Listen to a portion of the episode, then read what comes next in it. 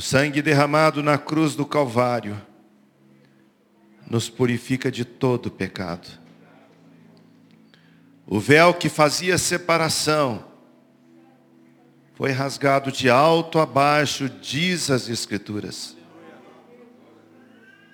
Podemos chegar na tua presença pelo novo e vivo caminho que é Jesus Cristo, nosso Senhor e Salvador.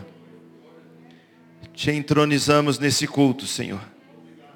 As canções que cantamos, o culto que fazemos é para o Senhor.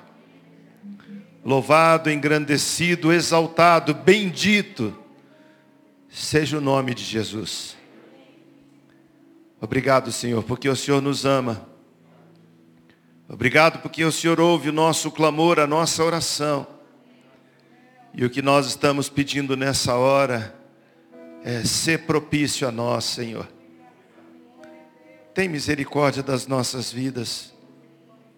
Libera uma palavra, Deus, que faça mudança, transformação, desafios na vida de cada um de nós. Recebe, Senhor, o dinheiro que trouxemos no altar. São recursos que reconhecemos vêm das tuas próprias mãos. E do que é teu nós devolvemos a ti. Dá sabedoria, Senhor, à liderança da igreja para aplicar os recursos. De tal maneira que o teu nome seja exaltado. Se alguma pessoa, Deus, nessa manhã se encontra com dificuldade, de trazer uma oferta, de trazer o seu dízimo. Ó Deus, abençoa essa vida, libera e abre as janelas do céu. Repreende o devorador na vida do teu povo, Senhor. E derrama sobre nós a bênção de cada dia. Guarda o nosso coração, guarda a nossa mente, guarda o teu povo, Senhor, e nos livra do mal. Oramos em nome de Jesus. Amém. Bom dia, amados. Quero compartilhar com você a palavra do Senhor nessa manhã. Pastor Léo me ligou essa semana dizendo que, dentro do tema de temor do Senhor, que estaria sendo abordado e estudado na igreja durante um tempo sobre perseverança. Perseverança. E eu quero comentar um pouquinho com você sobre perseverança. Ontem quando eu conversava com a Suzana sobre perseverança, surgiu na nossa conversa uma pergunta. Qual a diferença entre perseverança e teimosia?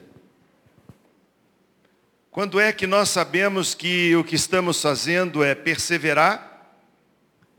Ou quando é que o que está acontecendo é uma permanência que se torna teimosia ou até mesmo obstinação. Perseverança revela firmeza de um propósito, enquanto a teimosia é indício de um caráter arrogante e prepotente, que pode levar até mesmo à obstinação. Eu sei que todos nós já vivemos momentos na nossa vida onde a gente teve que tomar alguma decisão. Quem trabalha, quem é empreendedor, quem mexe com algum negócio, já viveu a realidade de olhar para trás e dizer assim: eu devia ter mudado de negócio há mais tempo. Mas fui teimoso, ou na visão dele, fala, eu, eu quis ser perseverante. E aquilo não deu certo. Diz a história que Thomas Edison errou mais de mil vezes antes de descobrir a lâmpada elétrica. Eu já teria chutado o pau da barraca há muito tempo. Quantas vezes eu já olhei pessoas conversando dizendo assim, se eu tivesse ficado mais um pouco, quando a crise tivesse passado, eu estaria lá com a minha estrutura pronta e eu conseguiria então estar na linha de frente, mas como eu parei tudo, recomeçar se torna tão difícil. Qual a diferença entre perseverança e teimosia? Conta-se uma história que Um grande navio estava no meio do oceano, no meio da jornada, singrando os mares, quando de repente, numa noite escura, ele viu uma luz forte na sua direção. O comandante do navio foi avisado de que eles estavam na mesma rota daquela luz. Então ele passa um rádio para que aquela luz pudesse entender a situação. E ele diz assim: Estamos em rota de colisão. Mude a sua rota 15 graus a norte. E o navio continua a sua jornada. Passa um pouquinho, vem a resposta por rádio. Sim, estamos em rota de colisão. Mude a sua rota 15 graus a sul.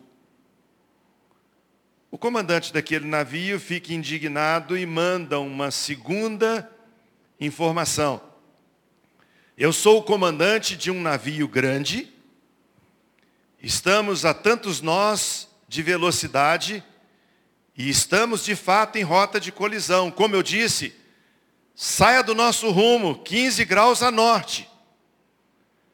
Passa um pouquinho o rádio daquele navio, traz a resposta. Sim, como eu disse ao Senhor, vocês estão em rota de colisão conosco. E podemos notar a sua velocidade. Saia você 15 graus, 15 graus a sul. O comandante daquele navio agora bastante irado por não ter sido obedecido os seus comandos, ele fala: "Escuta, aqui é o comandante fulano de tal, eu estou no comando de um navio de guerra, um destroyer, um navio completamente armado para a guerra e para a destruição. Esse é o último aviso. Saia 15 graus a norte. Passa um pouquinho, ele escuta a mensagem daquele rádio novamente, dizendo: Eu sou um marinheiro de baixa, baixo escalão. Mas eu sou o responsável pelo farol. É melhor o senhor mudar 15 graus a sul. Sabe, queridos, a decisão de permanecer na rota que nós estamos, na escolha que nós fizemos, na jornada que nós estamos, ela é nossa. Hoje o professor Geraldo estava falando conosco na classe que tivemos sobre oração, dizendo que o que Deus nos deu e que é só meu e só seu e ninguém pode tomar é o livre-arbítrio. Cada um de nós tem o direito de escolha. Nós podemos continuar ir ou continuar a parar. Nós podemos continuar, é, permanecer numa rota ou mudar. Nós podemos fazer as nossas escolhas. Nós temos o direito de livre escolha a respeito das nossas decisões, mas nós não temos como mudar as consequências que virão das nossas decisões. Eu quero conversar com você sobre perseverança e recompensa. Então, vamos deixar a teimosia para uma outra conversa. Um outro dia a gente pode estar tratando aqui na igreja sobre a teimosia e os seus resultados diante de Deus e diante da sociedade. Mas hoje eu quero comentar com você sobre perseverança. E o texto que nós vamos ler se encontra em Hebreus capítulo 10, de 32 a 39. Está escrito assim: Lembrem-se dos primeiros dias, depois que vocês foram iluminados, quando suportaram muita luta e muito sofrimento Algumas vezes vocês foram expostos a insultos e tribulações. Em outras ocasiões, fizeram-se solidários com os que assim foram tratados. Vocês se compadeceram dos que estavam na prisão e aceitaram alegremente o confisco dos seus próprios bens, pois sabiam que possuíam bens superiores e permanentes. O escritor de Hebreus está falando para os crentes daquela cidade daquele local, daquele ambiente, que começaram a viver tempos difíceis por causa da perseguição, agora por se tornarem cristãos. E ele fala de, muito, de forma muito clara. Lembrem-se dos primeiros dias, quando vocês deram a vida para Cristo, quando vocês conheceram a luz eterna de Deus, quanta luta, quanta perseguição, quanta dificuldade, vocês foram até mesmo espoliados dos seus bens, vocês foram saqueados, alguns de vocês tiveram as suas casas tomadas por governantes, por religiosos da época, que tomaram e levaram os seus parentes, os seus queridos, a serem mortos, a serem maltratados ou aprisionados. Mas vocês aceitaram alegremente essa situação, porque o coração de vocês estava extremamente aquecido por uma nova experiência com Cristo, o nosso Senhor e Salvador. Daqui a pouco eu continuo a ler o texto, mas é só para a gente lembrar sobre esse ponto inicial, o ponto do nosso encontro com Cristo. Nós usamos a frase dita pela palavra de Deus sobre o primeiro amor. Eu não sei Quantos de vocês conseguem lembrar? E se não lembram, não levem isso como um peso, porque muitas pessoas não sabem nem dizer o dia que converteram. Não tem problema nenhum. Tem pessoas que nasceram no ambiente cristão, foram trazidos pelos seus pais naquele ambiente e gostaram e se envolveram, participaram do departamento infantil quando criança, cresceram, ficaram adolescentes que participaram do PPA daquela igreja, depois se tornaram jovens, undereitim, depois jovens mais maduros e ao longo dessa jornada tiveram um encontro com Cristo, mas não foi aquele momento marcante quando você se lembra de dizer, naquele culto eu levantei a minha mão, fui lá na frente e me rendi a Jesus e eu chorei tanto e aconteceu isso, aconteceu aquilo, aquela noite eu não dormi e algo fantástico. Isso pode acontecer. Como pode acontecer de pessoas, como eu disse, terem entregado a sua vida para Cristo sem saber nem mesmo dia.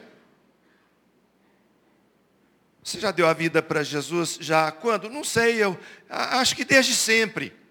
Eu recebi Jesus como meu Senhor e Salvador. Outros sabem o dia, sabem a hora, sabem o quando, como, sabem dizer quem pregou, às vezes não lembram de detalhes, mas lembra que algo extraordinário aconteceu na sua vida e houve de fato uma transformação. Um não anula o outro. Mas o que mostra, o que traz uma evidência, é que quando temos a convicção de que Jesus Cristo entrou na nossa vida, de que nós nos rendemos a Ele e de que agora nós somos novas criaturas, que as coisas velhas já passaram, eis que tudo se fez novo, que agora eu sou lavado e remido no sangue de Jesus, agora eu tenho paz que eu não tinha antes, agora eu tenho esperança, tudo isso quando acontece, a gente resume nessa frase do primeiro amor.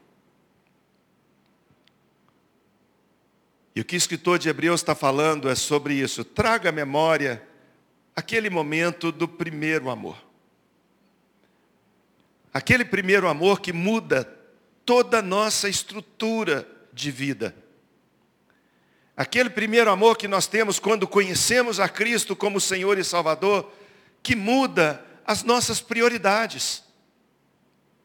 Hoje na classe alguém estava dizendo que a gente sabe dessas mudanças quando a nossa agenda é transformada.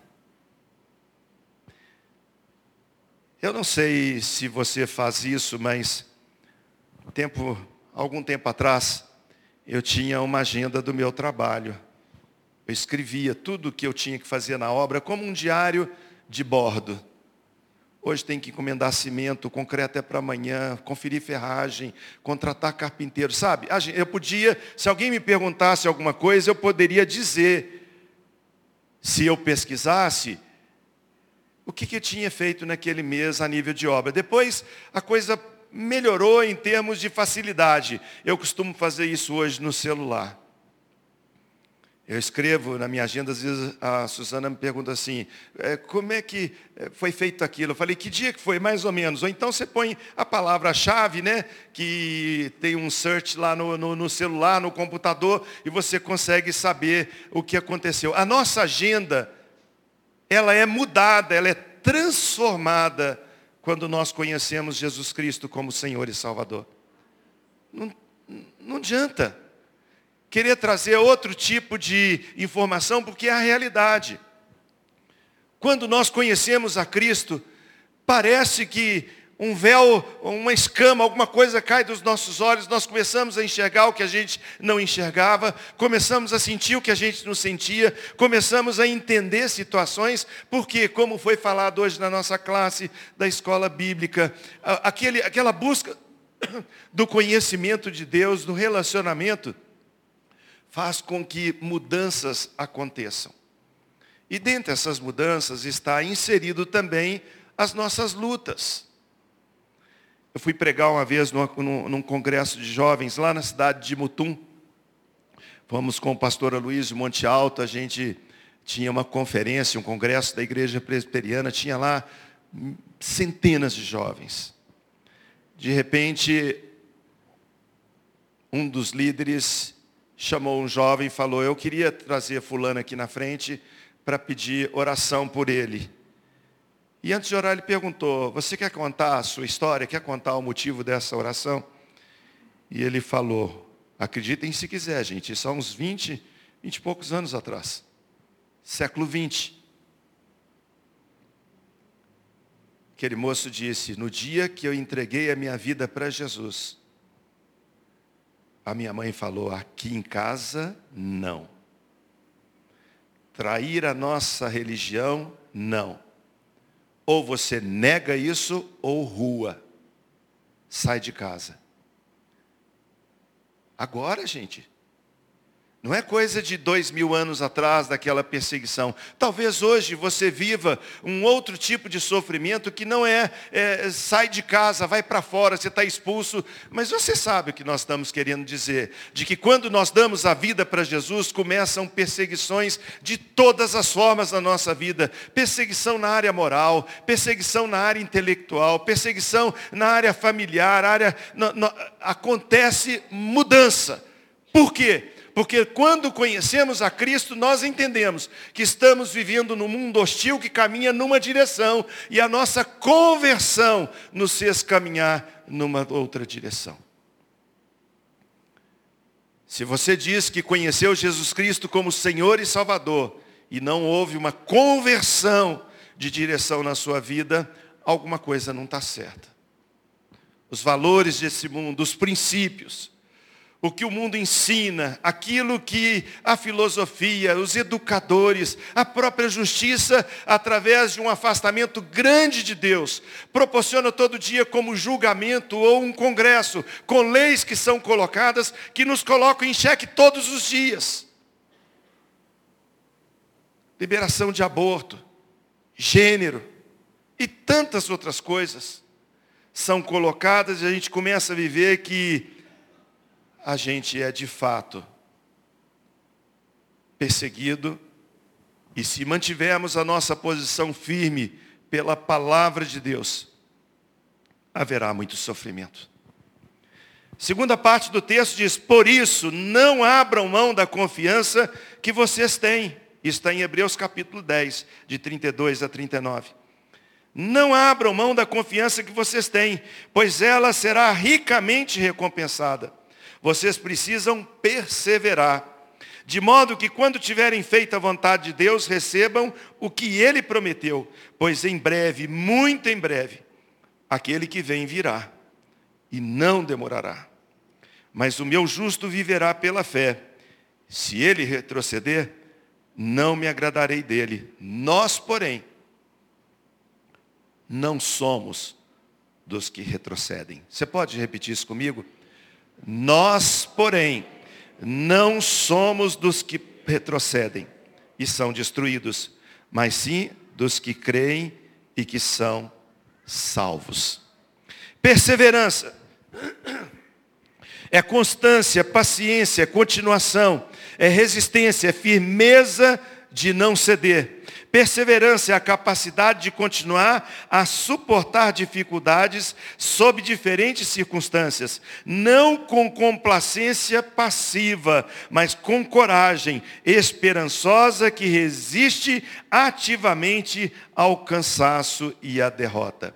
Perseverança. Nada melhor para a gente pensar sobre perseverança como exemplos bíblicos. E depois a gente entra em detalhes sobre o texto de Hebreus. Eu queria pensar um pouquinho com você sobre Abraão. A Bíblia nos fala em Gênesis capítulo 12 que Deus chama Abraão e ele tem a idade de 75 anos, quando Deus fala com ele, de ti farei uma grande nação. Palavra de Deus nos fala de forma tão clara. Deus vira para Abraão e fala: sai da tua casa, da tua parentela e vai para o lugar que eu te mostrarei. Não tinha um mapa, não tinha uma rota, não tinha uma bússola, tinha uma palavra. Sai da tua casa Sai da tua parentela. Por que isso? Ali era lugar de idolatria, ali era lugar de paganismo. E Deus quer separar um homem e diz a ele: De ti serão abençoados todas as nações. A Bíblia nos fala de forma muito clara que Abraão foi. Começa a sua jornada. Ao longo da jornada, ele vai prosperando ao longo do caminho. Você conhece muito bem a história. E quando ele já está bastante rico, quando ele já é um homem que tem muitas posses, Deus fala com ele: Abraão, eu vou te dar ainda muita riqueza. Vou te fazer prosperar muito. Abraão fala com Deus assim: Mas Deus, prosperar mais para quê? Eu não tenho filho. O que eu tenho é o meu servo Damasceno. Ele fala: Não, eu não te falei que de ti serão abençoados todas as nações, que farei de você um grande povo. Abraão, sai da tua tenda, vai lá para fora, olha para o céu, conta as estrelas, se é que podes. Ele não podia contar. E Deus falou com ele: Você vai ser pai de muitas nações. Abraão fala com Deus: Deus, como é que isso vai acontecer? Como é que eu vou ser pai de muitas nações se a minha esposa é estéreo? Você conhece a história, 25 anos depois, com 100 anos de idade, Abraão tem o seu filho Isaac. Alegria, sorriso. Eu imagino que ao longo da jornada desse tempo, Muitas coisas devem ter acontecido de trazer à memória dele a dificuldade natural. Não conseguimos ter filhos. A minha esposa é estéreo. Mas a palavra de Deus nos diz que Abraão creu e isso lhe foi imputado para a justiça. Abraão perseverou e quando a gente vê em Gênesis 21, 5, tinha ele 100 anos quando nasceu Isaac. A Bíblia fala em Lucas capítulo 18, 7 e 8, que não fará Deus justiça aos seus escolhidos, que a ele clamam de dia e de noite, embora pareça demorado em responder, em atender, perseverança. Quanto tempo tem que você ora por uma bênção específica? Conheço história de esposas que oraram aqui na igreja, no nosso ambiente, pela conversão do seu marido, passa um ano, dois anos, dez anos, mas persevera buscando o Senhor. Conversava esses dias com uma pessoa e ela dizia para mim, eu creio, eu creio, que os meus filhos voltarão para o Senhor. Eu creio. O tempo está passando. Talvez olhar e falar, mas Senhor, o tempo está passando e passando tão rápido. Quando é que virá a resposta? O que Deus deseja do coração de cada um dos que o temem é que nós sejamos perseverantes. A Bíblia nos fala também sobre a vida de Caleb. Quando está escrito em Números capítulo 13 que Caleb foi um dos doze espias chamado por Moisés para entrar na terra de Canaã, para poder olhar e trazer um relatório como é essa terra. Nós vamos tomar posse de uma terra que Deus prometeu, e Deus disse que é uma terra que mana leite e mel. Vão lá e olha, olha qual cidade é grande, qual cidade é pequena, qual é a fortaleza, qual é a fragilidade, o que tem naquela terra. E Josué e Caleb foram. Voltaram com um cacho de uva que tinha que ser trazido no ombro de dois homens com um varal. E eles falam de forma muito clara, de fato, essa terra mana leite e mel, de fato é uma terra abençoada. E Deus disse a Moisés que essa terra seria dada a nós, que Deus faria com que esses homens que lá moravam fossem tão somente os agricultores preparando para a nova colheita que o povo de Deus faria. Fariam construções que o povo de Israel usufruiria. usufruiria. A palavra de Deus nos fala que quando esses doze espias retornam, vão dar o relatório para Moisés. Fala, olha, a terra é fantástica, mas essa terra tem gigantes. E perto deles nós somos como gafanhotos, disseram os que foram espiar a terra. Quando de repente Caleb, com 40 anos de idade, fala assim, ô, oh, peraí, peraí, gente. Nós estamos esquecendo de alguma coisa. Deus falou que essa terra não seria dada por herança. Deus não falha, vamos perseverar. E aí você vai vendo ao longo da história, Moisés morre, Josué assume a liderança, eles entram até a prometida, eles começam a conquistar, começa pelas muralhas de Jericó, vão entrando, avançando, Deus vai fazendo com que eles conquistam. Agora está chegando no momento de fazer divisão da terra. 45 anos se passaram. Caleb agora chega para Josué e fala, Josué, preciso conversar com você. Fala, meu amigo. Você vai se lembrar, 45 anos atrás, quando Moisés mandou a gente espiar a terra, eu e você fomos os únicos que permanecemos firmes e falamos, gente, espias, calem-se. Deus prometeu, Ele vai cumprir, Ele é fiel. Ele disse que essa terra será nossa por herança. Vamos perseverar, vamos, e está escrito no texto sagrado, eu perseverei no Senhor. Agora, Josué, você é o líder, dá-me esse monte, eu quero Hebron por herança. Hoje eu me sinto tão forte, tão cheio de vigor, como há 45 anos atrás. Eu me sinto capaz, com competência, com vigor, para tomar posse daquilo que Deus falou que nos daria, aquilo que Moisés falou que seria a nossa posse. Dá-me este monte. A Bíblia diz que Caleb perseverou e conquistou o que lhe havia sido prometido. E Davi? O povo de Israel se reúne e fala com Samuel: Nós queremos ser igual todas as nações da terra, não queremos mais ser governado por Deus, não queremos que Deus seja o nosso rei. A gente olha, esse negócio de reinado é tão legal, os vizinhos têm um rei, o rei daqui, o rei dali. Nós queremos ser como as demais nações da terra. Isso muitas vezes me faz lembrar como que nós, quando olhamos para o mundo, também queremos ser igual a eles. Nas escolhas do que lemos, do que ouvimos, do que falamos, na cultura e em tantas outras coisas, queremos ser igual todas as outras nações. Ainda mais num tempo hoje, onde tudo está na nossa mão, o mundo virou extremamente instantâneo. A gente vê informação e nós bem sabemos a influência maligna que a internet pode fazer na vida de cada um de nós quando a gente começa a querer ter o que não precisava, a querer comprar o que não é necessário, a querer possuir o que não faz falta, e de repente, quando nós damos uma olhada no nosso armário, já não cabe de coisas que não usamos. Queremos conquistar, ter, possuir, ganhar. Samuel, dá-nos um rei.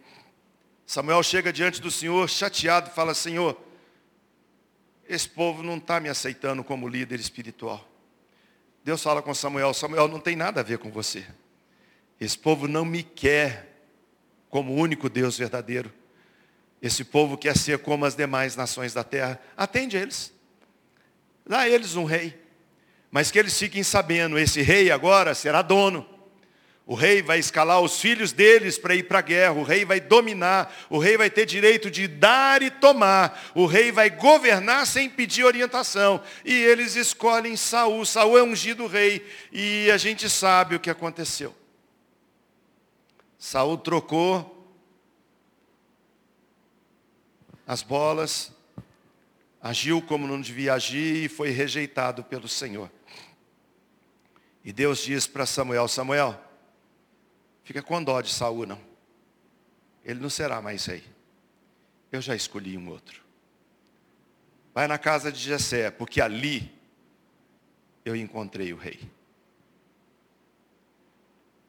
Samuel preocupado em chegar lá e Saul saber alguma coisa, falou: "Como é que eu faço?" Fala que você vai sacrificar, fala que você vai fazer um serviço espiritual. E aí ele chega na casa de Jessé e fala com Jessé, Jessé, eu vim aqui mandado por Deus, Jessé preocupado, mas obedece, traz os seus filhos. E vem o filho mais velho, e vem o segundo, e vem o terceiro, e Deus vai falando com Samuel, dizendo, não é esse. Primeiro quando ele vê o mais velho, fala, esse é primogenitura, esse é porção dobrada, esse é o primogênito. E Deus fala, não, não é esse, vem outro. E até que Deus fala com Samuel, Samuel, você não entendeu, o homem olha o exterior, exterior, eu olho o coração.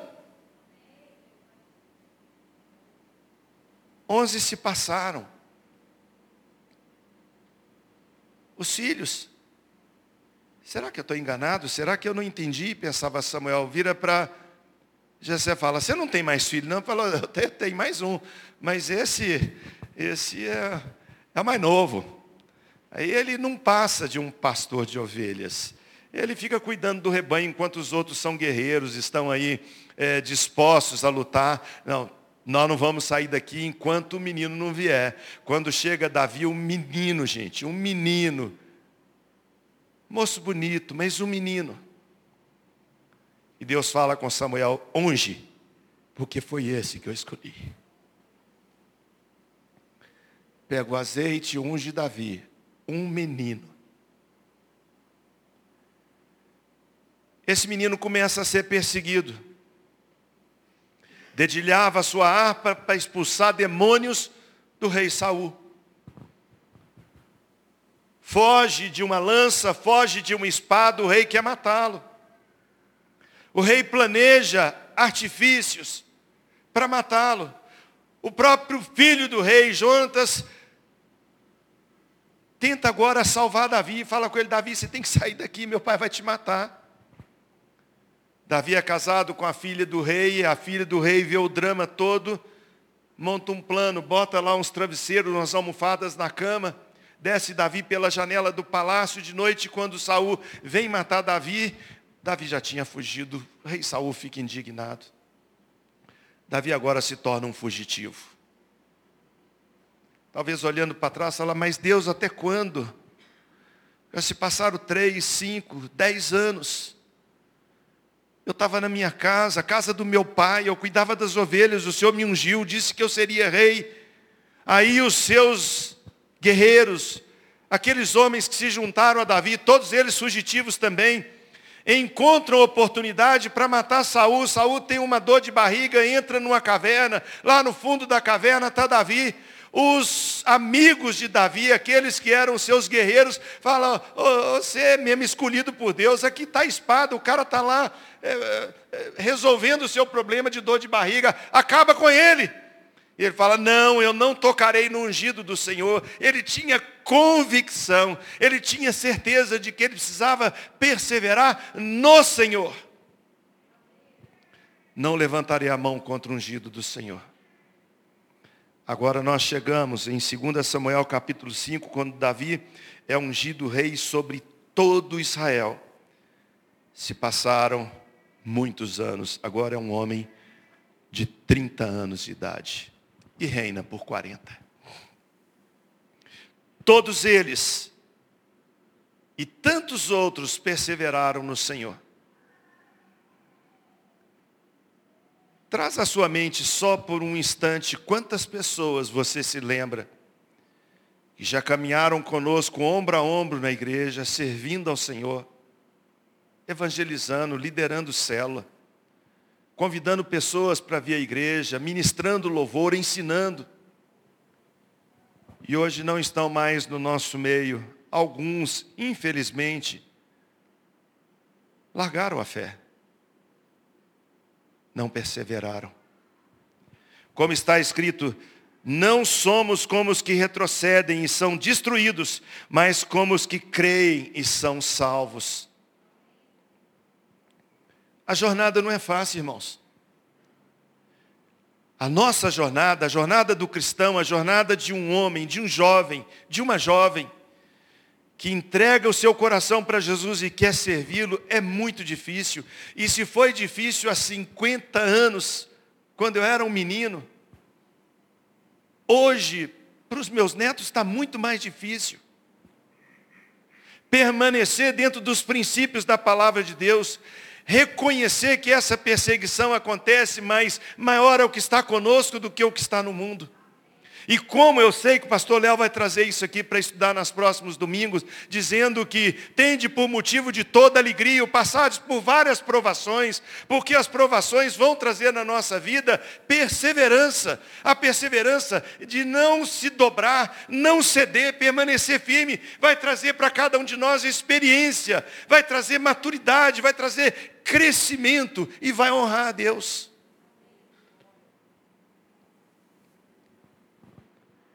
Por isso, não abram mão da confiança que vocês têm, pois ela será ricamente recompensada.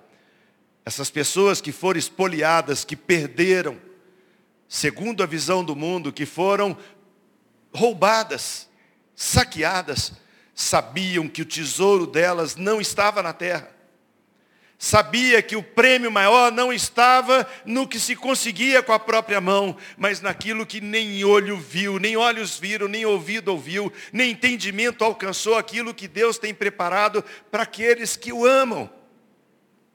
Até aquele dia, irmãos. Até aquele dia. Quando você também poderá ouvir, muito bem, servo bom e fiel muito bem, serva boa e fiel.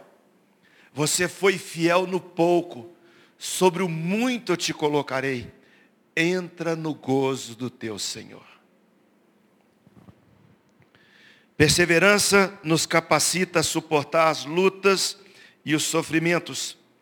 João 15, 19 disse que se nós fôssemos do mundo, o mundo nos amaria mas nós não somos do mundo. Pelo contrário, por isso o mundo nos odeia, porque nós não somos deste mundo. Somos cidadãos do céu. Somos peregrinos nessa jornada. Que ela dure cem anos, como durou a do pastor Teixeira. Que ela dure poucos dias, como acontece com algumas crianças mas que ela traga convicção ao meu coração, ao seu coração, que a nossa pátria é o céu. João 16, 33, Jesus disse, no mundo passais por aflição, mas tem bom ânimo, eu venci o mundo. Perseverança nos capacita a continuar confiando no Senhor. 2 Timóteo 1,12, Paulo diz, eu sei em quem tenho crido, e sei que Ele é poderoso, poderoso, para guardar o meu depósito até aquele dia. Eu sei em quem tenho crido. Quando nós estamos capacitados pela perseverança, lutando pela perseverança, a nossa fé é fortalecida. Perseverança em conhecer e obedecer a vontade do Senhor. Existe vontade de Deus que é genérica para todo mundo. Deus deseja que você seja mulher de Deus. Deus deseja que você seja homem de Deus. Deus deseja que nós sejamos povo de Deus, mas existem desejos específicos.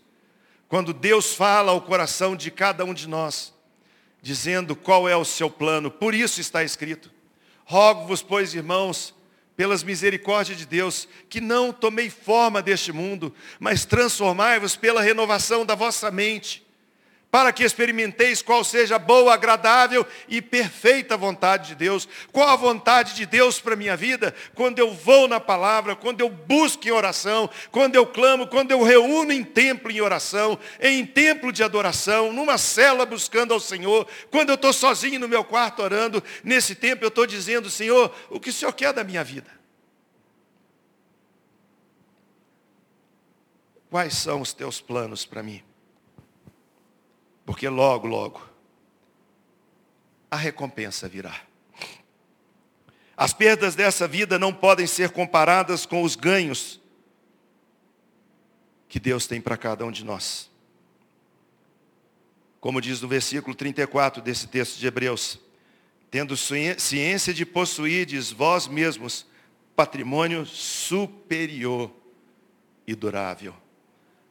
A traça, a ferrugem, o ladrão não podem tomar. Governo não pode tomar. Por isso Paulo diz, eu sei que o meu tesouro está guardado nas mãos daquele que não pode ser saqueado. Ser fiel até a morte e dar-te-ei a coroa da vida. Perseverança no Senhor. Nós alcançamos a recompensa, pois está escrito em 2 Coríntios 1:20, quantas são as promessas do Senhor, tantas tem nelas o seu sim. Ele prometeu, ele cumpre.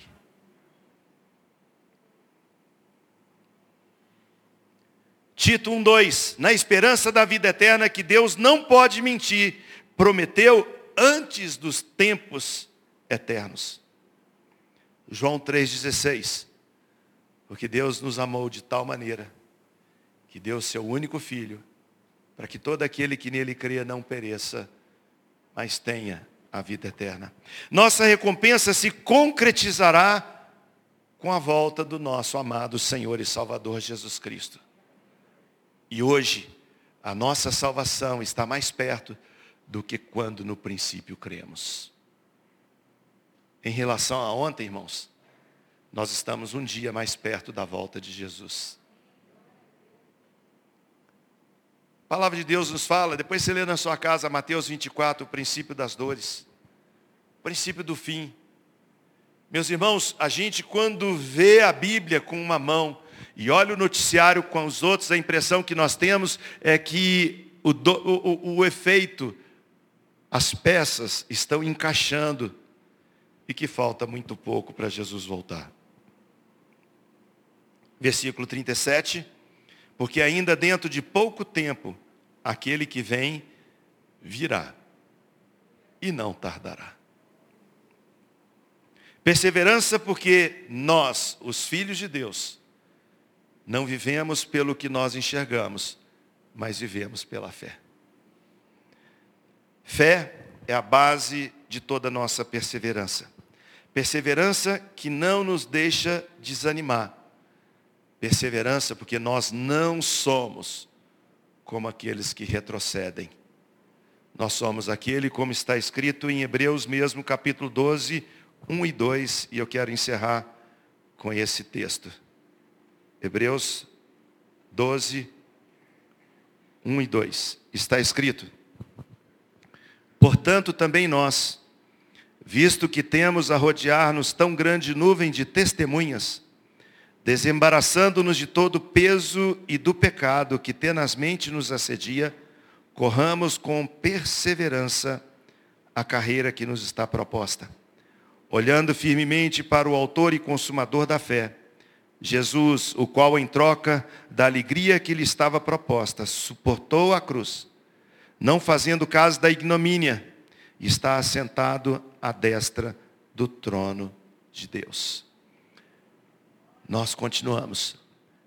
Ainda que exista o pecado que nos assedia, e como um alicate, uma tenaz, quer nos prender. Nós prosseguimos, nós continuamos, porque nós vamos, em nome de Jesus, perseverar na nossa carreira, até a hora que Jesus Cristo vier nos buscar. Amém? Curve a sua cabeça, feche os seus olhos. E converse com Deus nessa hora. Talvez você tenha algo a dizer a Ele. Talvez você tenha que dizer, Senhor, me perdoa. Eu não tenho perseverado. Mas eu quero nessa ocasião dizer que eu me arrependo. Quero voltar ao primeiro amor. Quero voltar ao início de tudo. Eu quero reconstruir. O escritor chama o povo que ele escreve. Lembrem dos primeiros dias, quando vocês foram perseguidos, atacados, sofreram tantas coisas, mas permaneceram. Você tem algo a dizer ao Senhor. Diga a Ele que você quer nessa manhã renovar um voto com Deus. Renovar os votos de aliança com Ele. Fala, Senhor, eu não quero ficar no meio do caminho. Não quero ficar à beira do caminho. Eu quero pedir que o Senhor me faça perseverar.